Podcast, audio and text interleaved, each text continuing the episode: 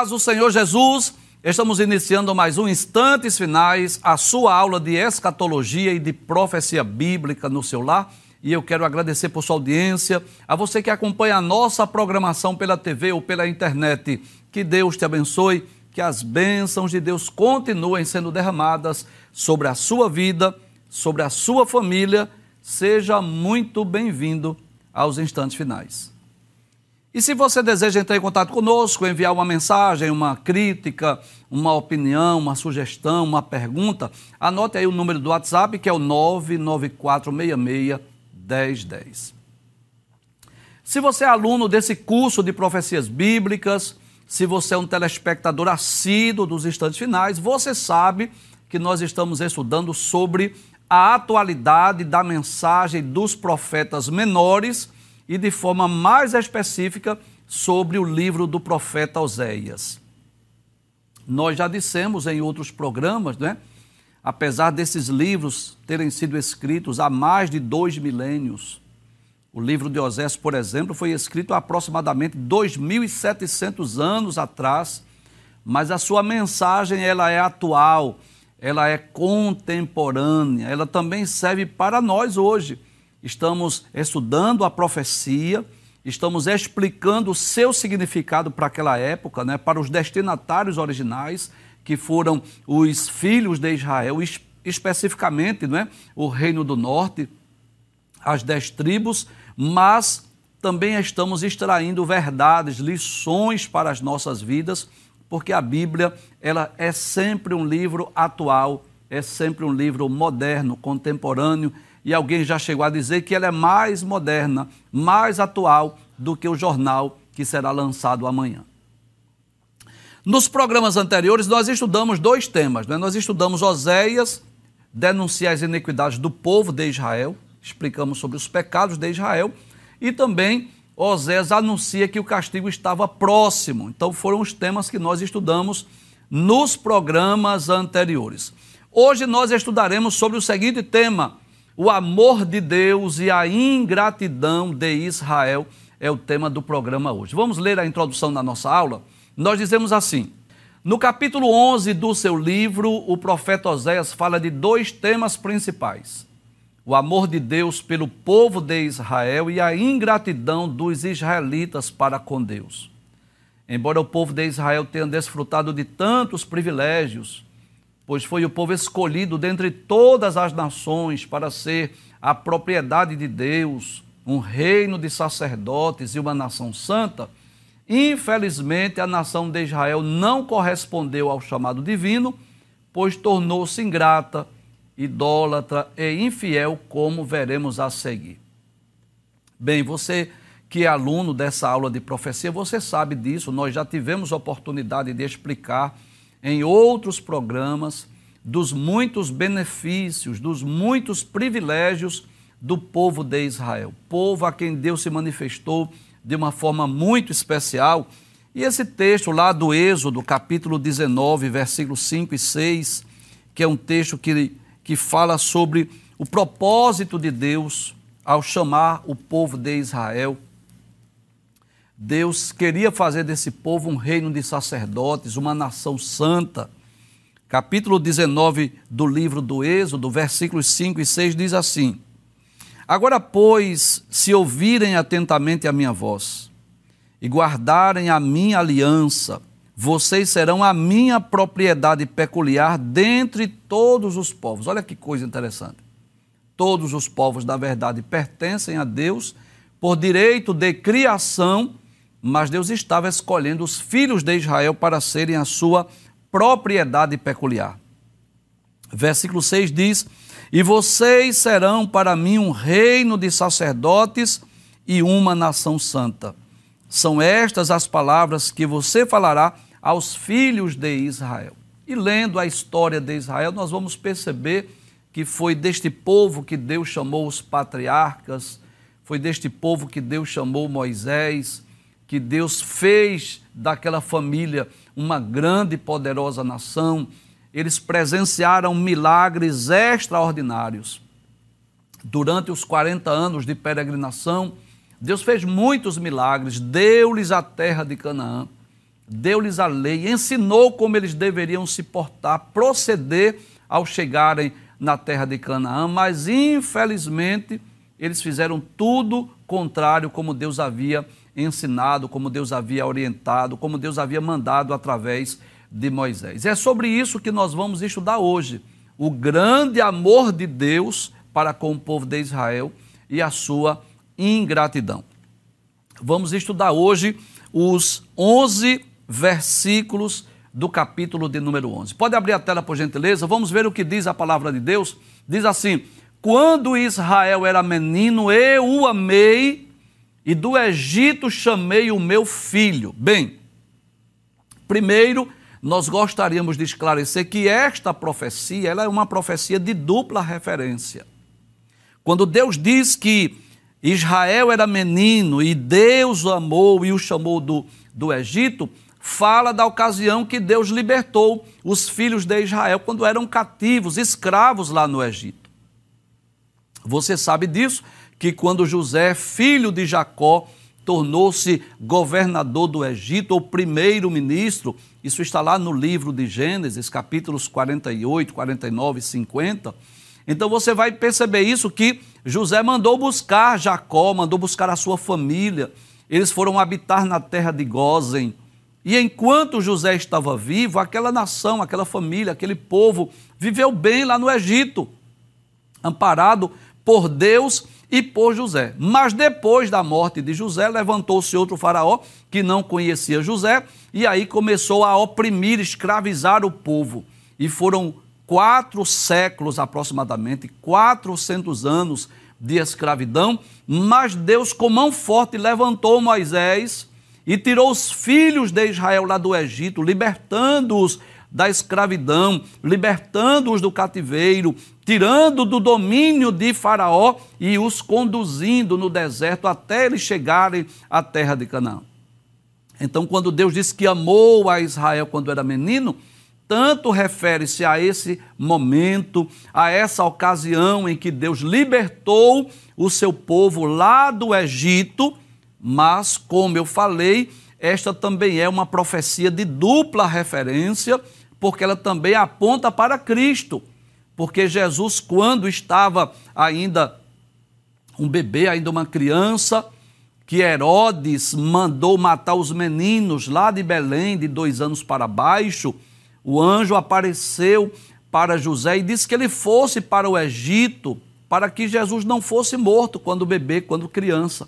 E é interessante que o evangelista Mateus faz menção a, esse, a essa profecia de Oséias. Se você estiver com a sua Bíblia lá no livro, no Evangelho escrito por Mateus, capítulo de número 2, os versículos 9 a 15, diz assim: capítulo 2, versículo de número 9. Depois de ouvirem o rei, os magos partiram, né, quando os magos vieram do Oriente para adorar o menino Jesus. E eis que a estrela que viram no Oriente ia adiante deles, até que chegando parou sobre onde o menino estava. E vendo eles a estrela, alegraram-se com grande e intenso júbilo. Entrando na casa, viram o menino com Maria, sua mãe. Prostrando-se, o adoraram e, abrindo os seus tesouros, entregaram-lhes as suas ofertas ouro, incenso e mirra. E tendo sido avisados por Deus em sonho, para que não voltarem à presença de Herodes, os magos seguiram por outro caminho para a sua terra. Depois que os magos foram embora, um anjo do Senhor apareceu em sonhos a José e disse: Levanta-te, tome o menino e a sua mãe e fuja para o Egito Fique por lá até que eu avise a você, porque Herodes há de procurar o menino para matá-lo. Levantando-se José, tomou de noite o menino e a sua mãe e partiu para o Egito, onde ficou até a morte de Herodes. Olha que coisa interessante. Cerca de sete séculos depois que Oséias havia escrito esse livro, aí Mateus registra dizendo: Isso aconteceu para que se cumprisse o que foi dito pelo Senhor por intermédio do profeta: Do Egito chamei o meu filho. Então, quando Deus diz, Quando Israel era menino, eu o amei, e do Egito chamei o meu filho, posso dizer que esta é uma profecia de dupla referência. Tanto fala da ocasião em que Deus libertou os filhos de Israel lá do Egito, nos dias de Moisés, mas também apontava para o futuro. Olha que coisa interessante. Oséias falava de um evento passado, a libertação da escravidão lá do Egito, e falava de um evento futuro, porque cerca de sete séculos depois, literalmente ocorreu com Jesus. Ele foi para o Egito e depois que Herodes morreu, Deus disse que ele voltasse para a terra de Israel. Esta é uma profecia de dupla referência. Mas observe que Deus vai deixar bem claro através do profeta Oséias. Veja o texto. Quando Israel era menino, eu o amei e do Egito chamei o meu filho. Mas olha que coisa interessante. Quanto mais eu os chamava, tanto mais se afastavam de mim. E o que é que eles faziam? Sacrificavam a Baalins e queimavam incenso às imagens de escultura. Ou seja, Deus está dizendo: quanto mais eu amava este povo, mas eles eram pagãos, eles eram idólatras, eles adoravam a outros deuses, eles adoravam os Baalins, que eram os Baals, eram os deuses cananeus. Isso está muito claro no livro de Oséias, por exemplo, no capítulo 2, o versículo de número 13, o texto diz assim: Eu a castigarei pelos dias dos Baalins, que eram os muitos Baals que havia eh, na terra de Canaã e que estava sendo adorado pelos filhos de Israel, nos quais lhes queimou incenso e se enfeitou com os seus pendentes e com as suas joias e andou atrás de seus amantes mas de mim se esqueceu, diz o Senhor. Que tragédia para os filhos de Israel. Depois de conquistarem a terra de Canaã, se voltaram aos deuses dos cananeus. No capítulo 4, versículo de número 13, diz assim: Sacrificam no alto dos montes e queimam incenso sobre as colinas, debaixo dos carvalhos, dos álamos e dos terebintos, porque é boa a sua sombra. Por isso as filhas de vocês se prostituem e as suas noras adulteram. Então Deus estava repreendendo os filhos de Israel pelos seus muitos pecados, pelos pecados da idolatria. Veja o que Deus diz: quanto mais eu os chamava, como quem diz, voltem-se para mim, tanto mais se afastavam de mim. Sacrificavam a balins e queimavam incenso às imagens de escultura. Observe o que ele diz no versículo 3: Mas fui eu que ensinei Efraim a andar. Efraim aí fala de Israel também. Tomei-os nos meus braços, mas eles não entenderam que era eu que os curava.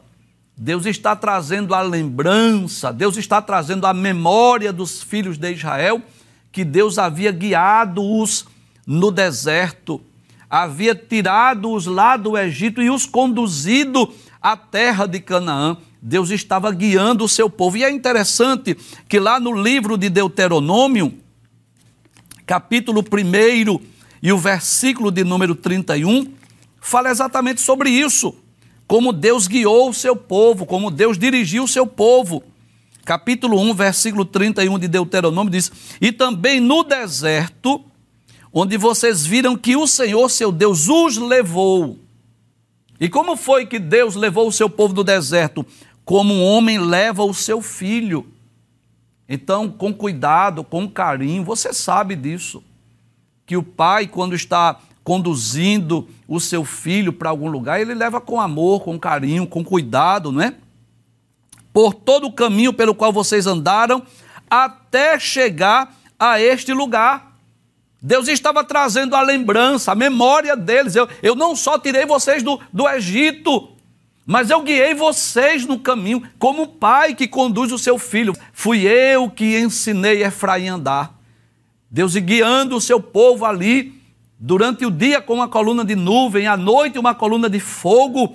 Tomei-os nos meus braços, mas eles não entenderam que era eu que os curava, que era eu que estava guiando, dirigindo, curando né, o seu povo dos seus pecados.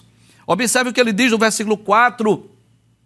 Deus diz assim: atraí-os com cordas humanas, com laços de amor.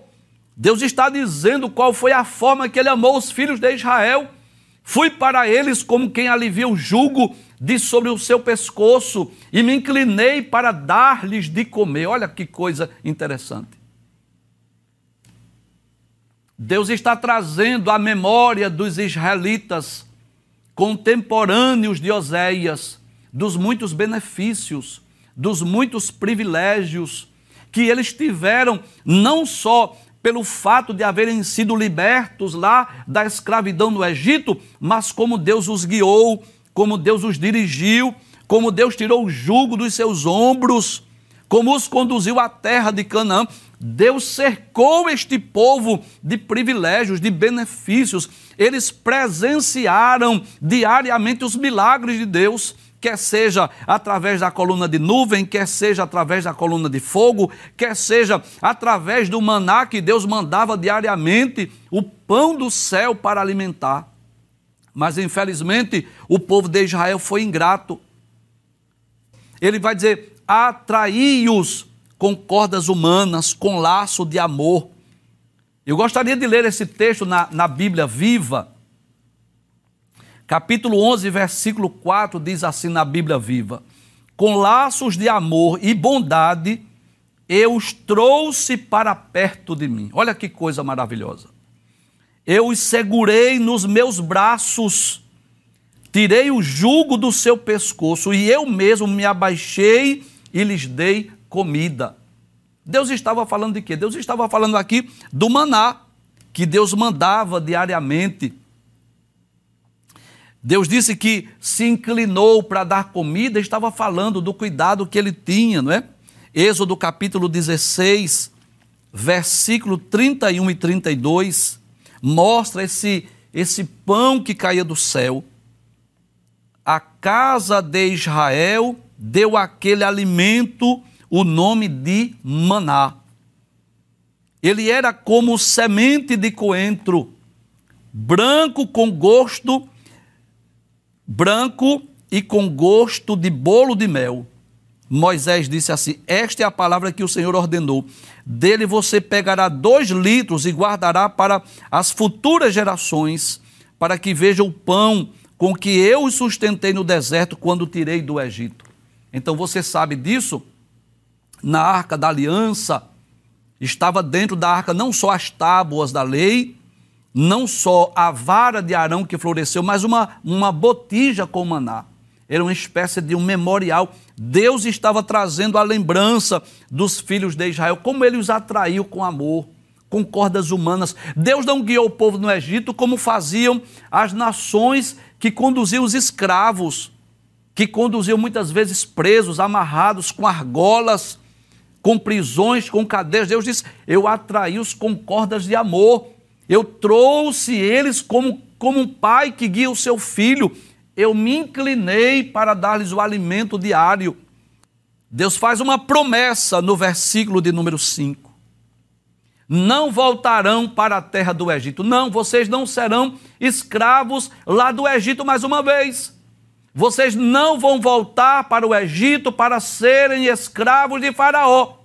Mas o assírio será o seu rei porque se recusam a voltar para mim. O que era que Deus estava dizendo? Vocês vão voltar a ser escravos mais uma vez, mas dessa vez não é para o Egito que vocês vão. Dessa vez não é o, o faraó que vai governar ou dominar vocês, mas será o rei da Síria. E por quê? Por qual motivo Deus estava dizendo que iria levar os filhos de Israel para o cativeiro? Porque se recusam a voltar para mim. Em outras palavras, Deus estava dizendo assim: se vocês atendessem o meu convite, se vocês abandonassem os seus deuses, se vocês se afastassem dos Baals, dos Baalins, dos Astarote, dos ídolos que vocês adoram, se vocês atendessem o meu convite, vocês iriam continuar habitando nessa terra. Mas pelo fato de vocês não aceitarem o meu convite, vocês terão outro rei. E quem é esse rei? O rei da Síria. E você sabe disso. Que o objetivo de Deus era que os filhos de Israel habitassem para sempre na terra de Canaã. Sim ou não? Sim, claro que sim. Era esse o desejo, o propósito de Deus. E por que é que Deus lhes deu a terra de Canaã e depois permitiu que eles fossem espalhados para outras terras?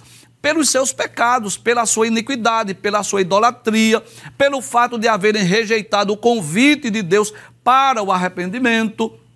Então Deus chama, Deus convida, Deus levanta os profetas, denuncia o pecado, chama o povo ao arrependimento, mas eles não querem. Isso é livre-arbítrio, direito de escolha. Deus mostra o caminho, Deus chama ao arrependimento, Deus diz que eles abandonassem os seus deuses, mas a decisão é sempre nossa, é sempre humana. Deus age assim, Deus dá oportunidade, Deus convida, Deus chama, mas Ele não obriga ninguém a se arrepender. Essa é a verdade. Cabe ao homem tomar a sua decisão, cabe ao homem fazer a sua escolha. Aí veja que coisa interessante, veja o contraste. É por isso que o tema do programa hoje é este: a bondade de Deus. Nós estamos falando o quê? Sobre o amor de Deus. O amor de Deus que vai buscar o seu povo, que vai guiá-los durante os 40 anos, que vai dar-lhes a terra de Canaã. Mas, por outro lado, como é que Israel está correspondendo a esse amor? Com ingratidão. Não é assim? E às vezes não acontece isso. Quantas vezes os pais educam os filhos, criam os filhos, dão melhor pelos filhos você sabe disso. Às vezes os pais deixam de comprar alguma coisa para si, para comprar para os filhos, dão melhor para os filhos, e às vezes os filhos são ingratos.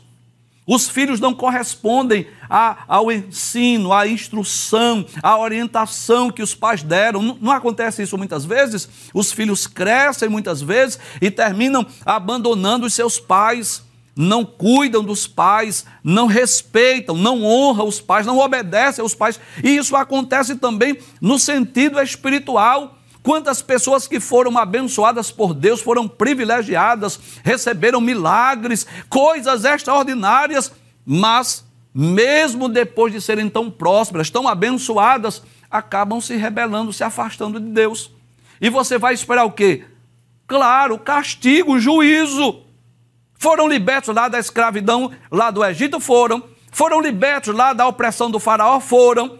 Chegaram em Canaã? Chegaram. Conquistaram a terra? Sim. Vão estar lá perpetuamente? Não. E por quê? Por causa do pecado, por causa da desobediência, porque não aceitou o convite. E Deus diz assim: sabe para onde vocês vão? Vocês vão para a Síria.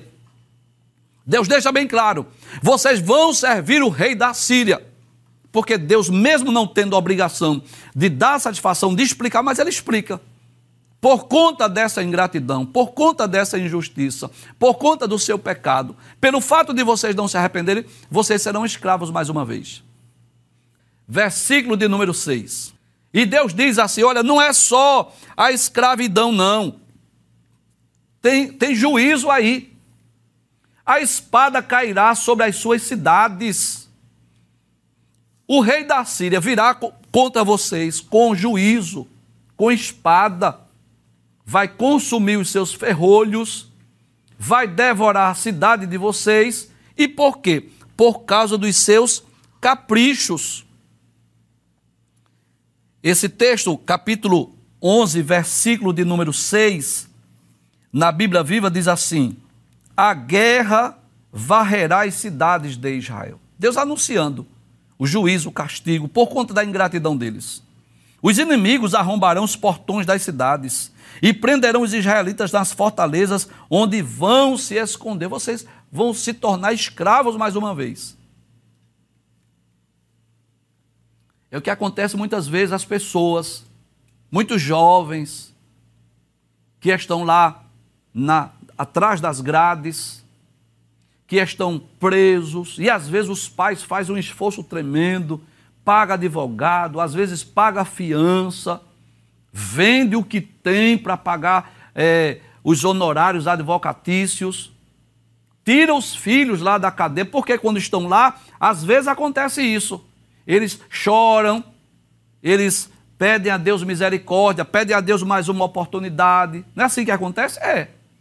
Só que, infelizmente, não são todos, mas a maioria dos que saem, o que é que vão fazer? Vão voltar, mais uma vez, para o mundo das drogas, para o mundo do crime, não é assim?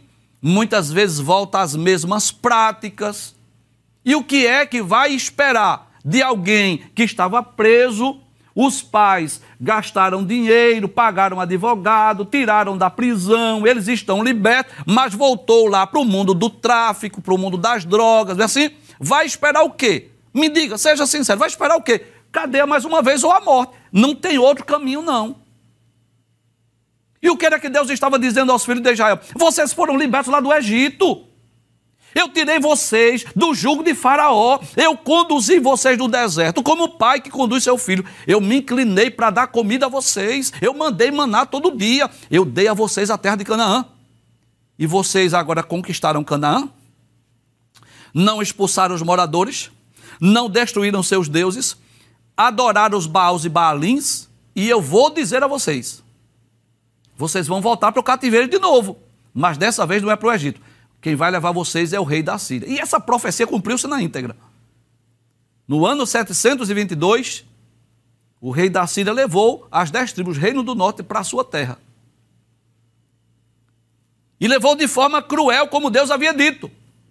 Olha o que é que Deus diz: a espada cairá sobre as suas cidades, vem juízo, aí vem castigo, vai consumir os seus ferrolhos, vai quebrar tudo, despedaçar, devorar vocês. E por quê? Por causa dos seus caprichos, das suas práticas. Deus estava anunciando o juízo. E por que Deus? Por que tu estás anunciando? Veja o que diz o, o próximo texto, versículo de número 7. Olha que tragédia, não é? Aquele povo que nós lemos lá no início, capítulo 19, versículos 5 e 6 do Êxodo. Aquele povo que foi escolhido para ser a propriedade peculiar de Deus. Olha o que é que Deus diz desse povo. Veja o que é que Deus diz. O meu povo é inclinado a rebelar-se contra mim. Se são chamados a dirigir-se para o alto, ninguém o faz. Se são chamados, convidados a voltarem para mim, eles não obedecem. Na Bíblia Viva diz assim: O meu povo está decidido a me abandonar. Olha, já estão decididos. E por isso eu condenei a escravidão. Ninguém será capaz de livrar Israel. Então, Deus estava dizendo por que é que eles seriam, seriam castigados, por que é que eles voltariam para o cativeiro mais uma vez, porque o coração deles era inclinado. Veja o que diz Jeremias capítulo 8, versículo 5. Tem pessoas assim, como os filhos de Israel, obstinados, que não querem conselhos. Capítulo 8, versículo 5 do livro de Jeremias diz assim: porque então este povo de Jerusalém se afasta em contínua rebeldia, embora que Jeremias esteja falando para o reino do sul. Persiste no engano e não quer voltar. Então, o povo de Israel era aquele povo obstinado, coração inclinado para o erro, para o pecado, para a idolatria. Mesmo Deus chamando, eles não queriam atender. Já estavam decididos a desobedecer, a transgredir a lei de Deus. Veja o que diz o versículo 8.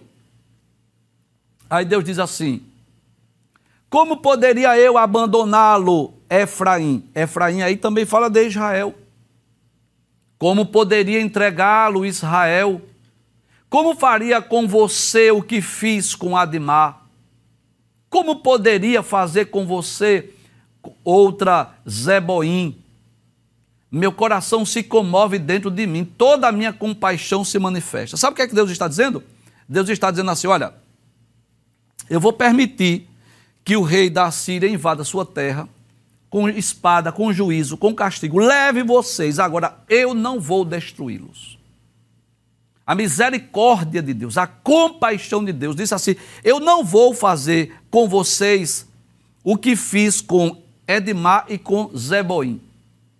Que cidades são essas? São cidades que foram destruídas junto com Sodoma e Gomorra. Deuteronômio capítulo de número 29, versículos 22 e 23. Essas duas cidades foram destruídas junto com Sodoma e Gomorra, que a gente pensa que só foram duas cidades, mas foram outras cidades destruídas. Deuteronômio capítulo de número 29, versículos 22 e 23. Veja o que diz a palavra de Deus. Diz assim: Então a geração vindoura, os filhos que vierem depois de você, e os estrangeiros que virão de terras remotas, verão as pragas desta terra e as suas doenças, com que o Senhor a terá afligido. Verão toda a terra abrasada com enxofre e sal, de modo que não será semeada, nada produzirá, nem crescerá nela erva alguma. Assim como foi a destruição de Sodoma e Gomorra, e Adimá e Zeboim.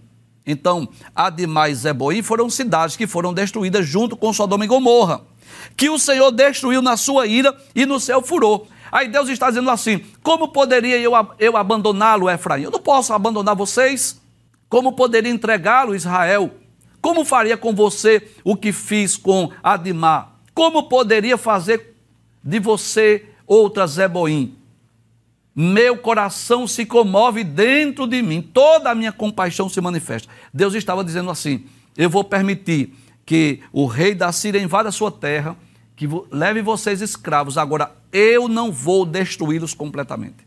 Deus estava prometendo que os filhos de Israel não seriam completamente destruídos. Pode passar o texto, por favor.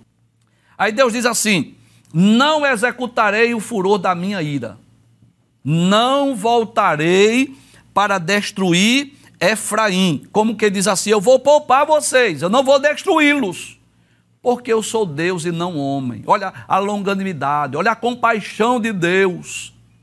Sou santo no meio de vocês, não virei com ira. Sabe o que é que Deus está dizendo?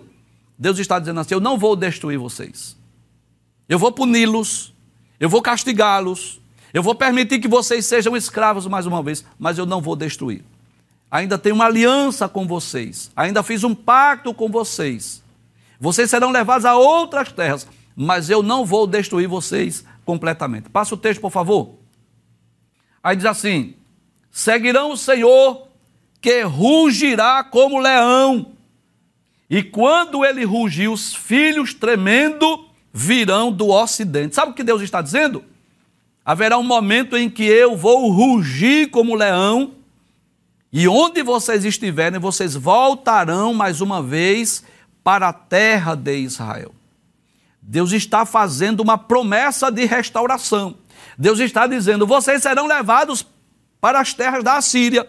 O rei da Síria vai invadir vocês, mas eu ainda vou rugir como leão.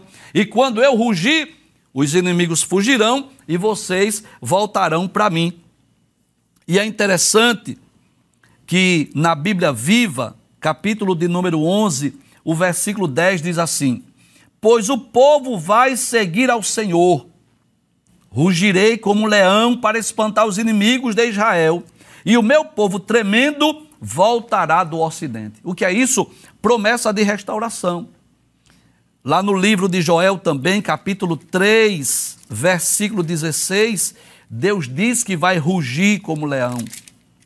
E todo mundo já ouviu né, o rugido do leão, sabe que aquele rugido é o rei dos animais, o leão. Ele faz com que os demais animais fujam, corram, Deus estava dizendo: Eu vou rugir como leão, os inimigos vão, vão fugir. Capítulo 3, versículo 16 de Joel diz assim: O Senhor rugirá de Sião e de Jerusalém fará ouvir a sua voz. Em outras palavras, Deus estava dizendo assim: Eu vou restaurar vocês. E, finalmente, o versículo 11, que é o último texto que vamos, vamos estudar hoje, diz assim: Tremendo como passarinhos virão os do Egito e como pombas os da terra da Síria. Deus está falando de uma promessa futura. Esta promessa ainda não se cumpriu. Eu os farei habitar em suas próprias casas, diz o Senhor. O que é isso? Uma promessa de restauração. E é interessante que lá no livro de Isaías, capítulo de número 11, e o versículo de número 11, que também diz respeito ao retorno dos filhos de Israel, que ainda não se cumpriu na íntegra. Eu vou explicar que esta promessa, em parte, já se cumpriu, mas em parte ainda terá um cumprimento futuro. Israel voltou a ser uma nação, os judeus retornaram à sua pátria, mas ainda existem muitos israelitas espalhados pelo mundo. E quando é que eles voltarão à sua pátria? Quando é que eles voltarão à sua terra? Só no período do reino milenial. Capítulo 11 de Isaías fala exatamente sobre o milênio, o reinado de paz. E no versículo 11 diz assim: Naquele dia, o Senhor tornará a estender a mão para resgatar o resto do seu povo, ou seja, aqueles que ainda estão espalhados em outras terras, que for deixado da Assíria. Olha que coisa interessante. O primeiro país que aparece aqui é a Assíria, para onde foram os filhos de Israel, reino do norte, do Egito, de Patros, de Etiópia, de Elão, de Sinar, de Amate e das terras do mar. E qual é a aplicação dessa mensagem para nós, para essa geração? Eu posso dizer que, da mesma forma que Deus amou o povo de Israel, que tirou o povo de Israel lá do Egito, das garras de Faraó, Deus também libertou a muitos do vício, do pecado, não é assim? Pessoas que estavam escravizadas no vício, nas drogas. Então Deus, com mão forte, tirou, libertou essas pessoas, mas infelizmente Muitas vezes essas pessoas voltam mais uma vez à prática pecaminosa, voltam mais uma vez ao mundo do pecado, se tornaram cristãos, evangélicos, aceitaram Jesus, foram libertos, mas mais uma vez foram envolvidas. Você conhece alguém assim? Pessoas que outrora já serviram a Jesus, já cantaram no coral infantil, já cantaram com os adolescentes, já foi um jovem na igreja, já serviu a Jesus, quem sabe até foi batizado com o Espírito Santo, quem sabe até já foi um obreiro da casa de Deus, mas se envolveram novamente e voltaram para a escravidão, voltaram para o vício. Quantas pessoas que voltaram lá para as grades novamente? Tiveram a oportunidade de serem libertas, mas voltaram à prática do crime e voltaram mais uma vez para trás das grades, estão presas novamente. Então observe o que é isso: é o livre-arbítrio. Será que Deus não tem o poder de segurar essa pessoa, de impedir que ele peque? Claro, Deus tem o um poder, mas Deus deu ao homem o livre-arbítrio. E o que é que Deus quer de nós? Que nós já saímos do Egito, que nós já saímos das garras de Satanás, que nós sejamos gratos a Deus que jamais venhamos esquecer dos benefícios, dos privilégios, daquilo que Deus já nos deu, daquilo que Ele já fez em nossa vida. O que Deus quer que nós possamos segui-lo, servi-lo com fidelidade, abandonar os deuses, abandonar os ídolos, abandonar as práticas pecaminosas e servir a Deus com fidelidade. É isso que Deus quer de nós. A mensagem de Oséias, embora tenha sido dita, proferida para os filhos de Israel, que viveram cerca de sete séculos antes de Cristo, mas ela aplica-se também aos nossos dias. Né? Você deve conhecer alguém assim, que já foi tão privilegiado, já recebeu tantas dádivas, tantas bênçãos da parte de Deus, mas hoje estão distantes de Deus, estão longe da igreja, estão longe do evangelho se você for, por exemplo, em um presídio, você vai perceber isso. A maioria das pessoas que lá estão já foram crentes, já foram salvas, já serviram a Jesus. E por que voltaram? Porque abandonaram Deus verdadeiro. Mas que Deus nos guarde. Que não tenhamos o coração obstinado como os filhos de Israel. Que não sejamos ingratos como os filhos de Israel, mas nós que já fomos libertos lá do Egito, do mundo, das garras de Satanás, possamos servir a Jesus, servir a Deus com fidelidade, porque esse é o desejo dele, que nós possamos ser fiéis até a morte, e ele prometeu: dar-te-ei a coroa da vida.